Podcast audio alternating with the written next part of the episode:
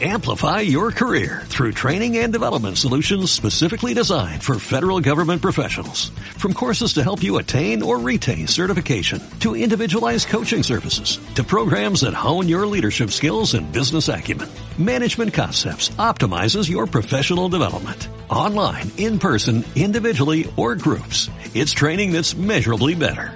Learn more at managementconcepts.com. That's managementconcepts.com. Ya vamos a comenzar con el programa del día de hoy. Me inspiré principalmente en la, el programa de Solaimsa, de lo que está pasando ahorita en su, bueno, en Rusia, ¿no?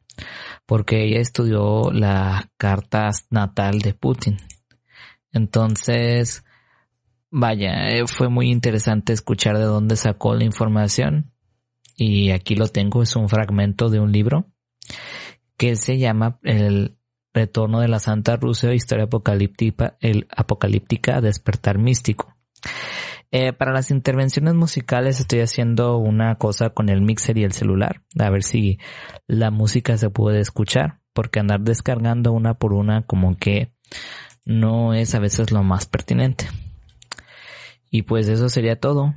En la intervención musical se me, se me olvidó mencionar que tenemos a Rhapsody en un en vivo de Live from Chaos to Eternity. Entonces, pues eso lo tendremos más adelante.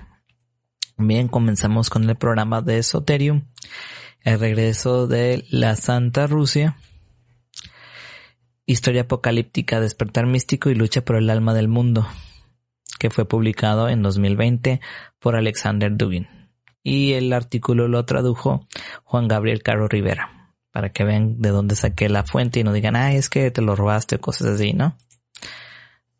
Ah, fue por de hecho la página, el video de Solaimsa que me trajo aquí. Bueno, dice, lo siguiente es un fragmento extraído de mi de la introducción a mi libro El retorno de la Santa Rusia, historia apocalíptica, despertar místico y lucha por el alma del mundo, publicado en mayo del 2020.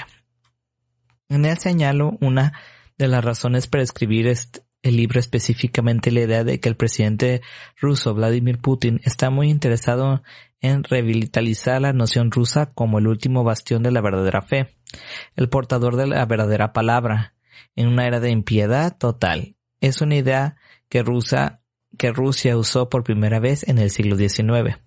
¿Por qué Putin querría hacer, Putin quería querría hacer esto? ¿Es una genuina su, es genuina su creencia y defensa de los valores tradicionales o simplemente un medio para proporcionar a Rusia una identidad, algo que parece haber perdido por completo en los años de turbulencia y el caos después de la ruptura de la Unión Soviética? Sin embargo, no es ningún secreto que excepto por los breves 70 años de gobierno soviético, Rusia fue la más mística de las naciones occidentales, si es que fue una nación occidental. Como el lector verá aquí, y como lo argumento con mayor detalle en el libro, la historia de Rusia siempre ha sido formada por ideas místicas, espirituales y poderosos sentimientos religiosos, y siempre ha sido una nación con una sensación indescifrable de que la historia conducía a algún lado.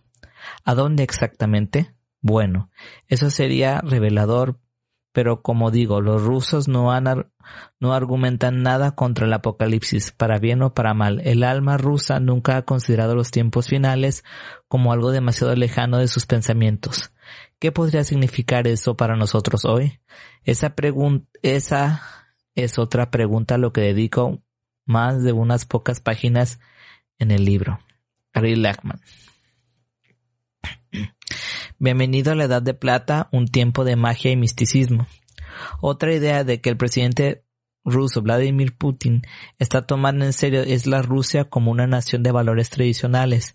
En este sentido, los comentaristas comienzan a hablar de una nueva guerra fría que se abre entre Rusia y Occidente.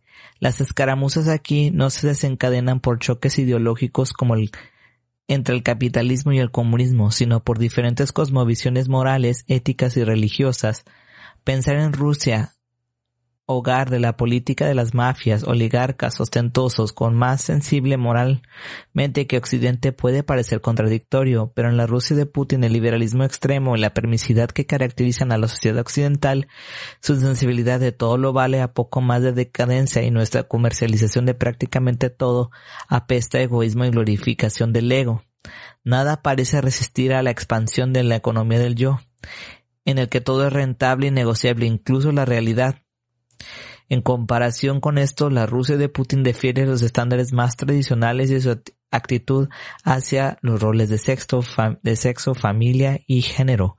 Parece que Occidente progresista, altamente conservador, progresista, altamente conservador, sino represivo. Putin encuentra sus valores tradicionales en su creencia ortodoxa y es en este papel de defensor de la verdadera fe, junto con Euroasia y los pensadores de la Edad de Plata que la Santa Rusia parece estar regresando.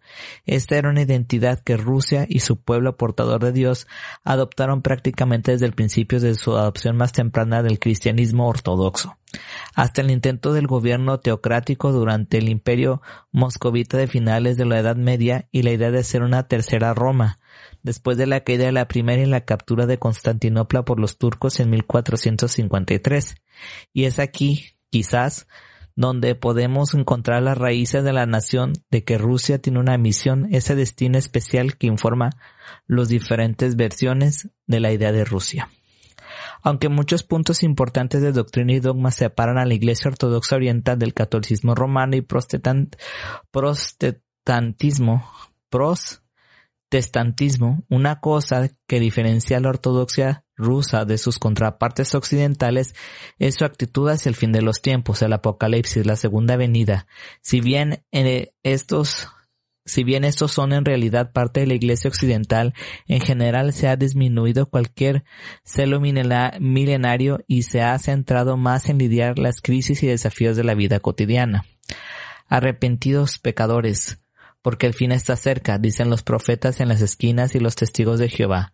La Iglesia occidental ha sido más mundana y su interés en el poder mundano es una de las críticas que su contraparte oriental ha hecho contra ella. Sin embargo, los días finales siempre han sido de gran importancia para la Iglesia del Este, que siempre ha estado abierta al misticismo y al conocimiento esotérico. Su enfoque ha sido más escatológico que occidente. Y en esta anticipación de la segunda venida y el establecimiento del reino de los cielos en la tierra, fue algo que el pueblo ruso abrazó de todo corazón cuando aceptaron la ortodoxia oriental como su religión, se tomaron muy en serio la idea de renacimiento. Por eso la Pascua es un día más sagrado, mucho más importante que el calendario ortodoxo de la Navidad. La resurrección fue la esencia. No le hicieron, no le hicieron reverencia al Apocalipsis. Esta creencia que el mundo está, se, está, se estaba moviendo hacia algún evento después del cual todavía, todo sería diferente se convirtió en parte del alma rusa. Como dijo el filósofo ruso Nikolai Berdey, los rusos son apocalípticos y nihilistas, es decir, para ellos en caso de todo o nada, sea el milenio y el cielo en la tierra o el vacío. Bueno, hasta aquí la dejamos porque pues sí está un poquito largo el texto y vamos con la primera intervención musical. Mm. A ver si lo encontramos. Le, le bajamos porque ya se escuchó lo de la música y bueno, ya se supone que aquí debía escucharse bien en el, en el mixer, pero pues no sé. Bien, seguimos entonces con el artículo. Vamos a ver dónde lo, lo dejé la tierra y el vacío. Pero el carácter místico y espiritual del alma rusa aparecía en un lugar, en su lugar incluso antes de su contacto con la ortodoxia y su aceptación de la verdadera fe.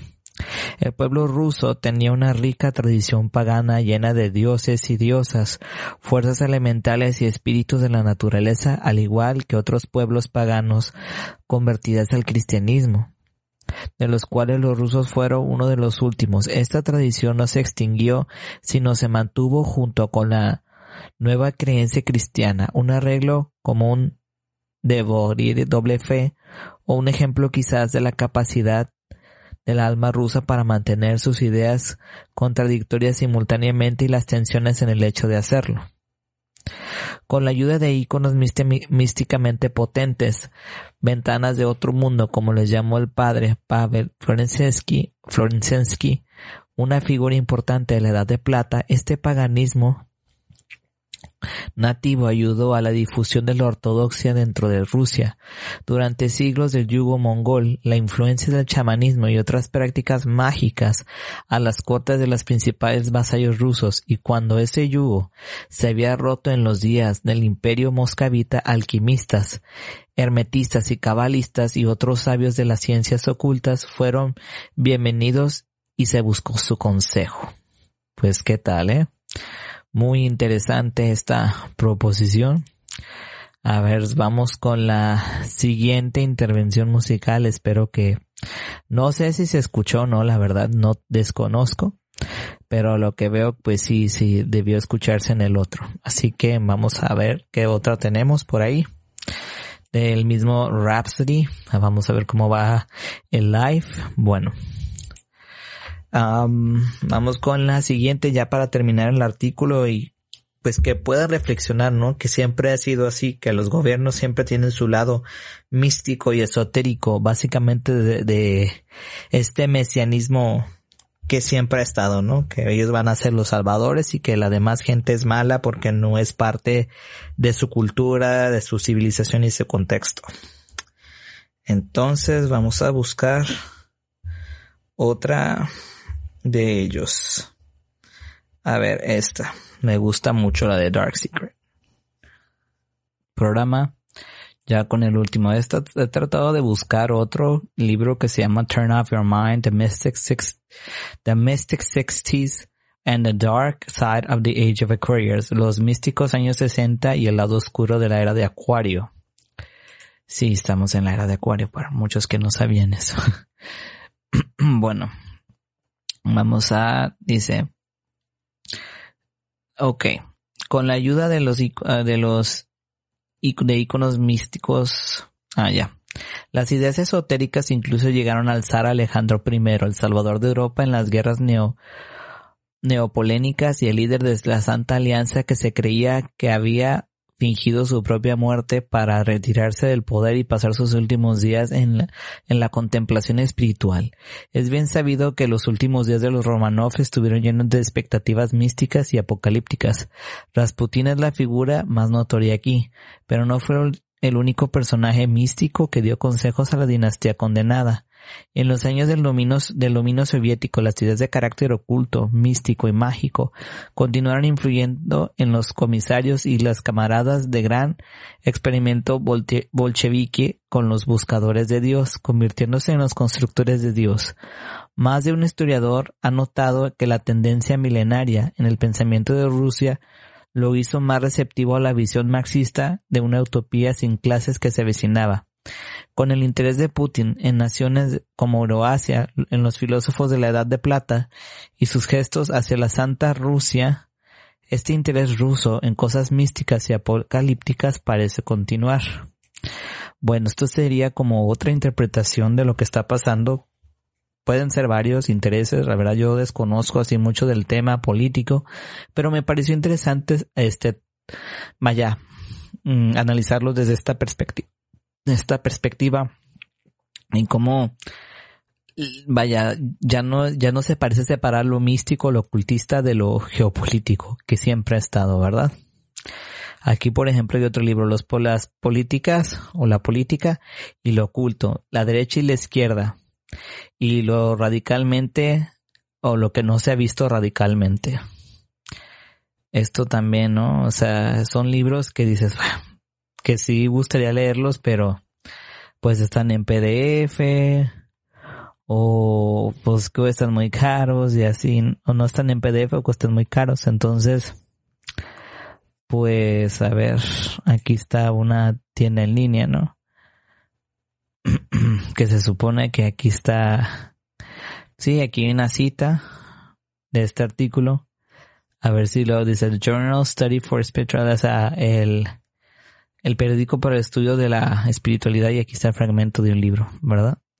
Del mismo libro que les acabo de comentar ahorita. Y pues nada, se me hace interesante Gary Lackman cómo ha convergido lo que es la, lo oculto con lo político y así como hay varios autores, como otro libro que se llama La cultocracia, ¿no? Que siempre, pues esto ha existido. Ahora bien, siempre puede haber errores, siempre. Así que, pues no se fíen de lo que leen. Y ya está, y con esto me despido. Gracias por escuchar. Nos vemos y nos escuchamos en la próxima. Bye bye.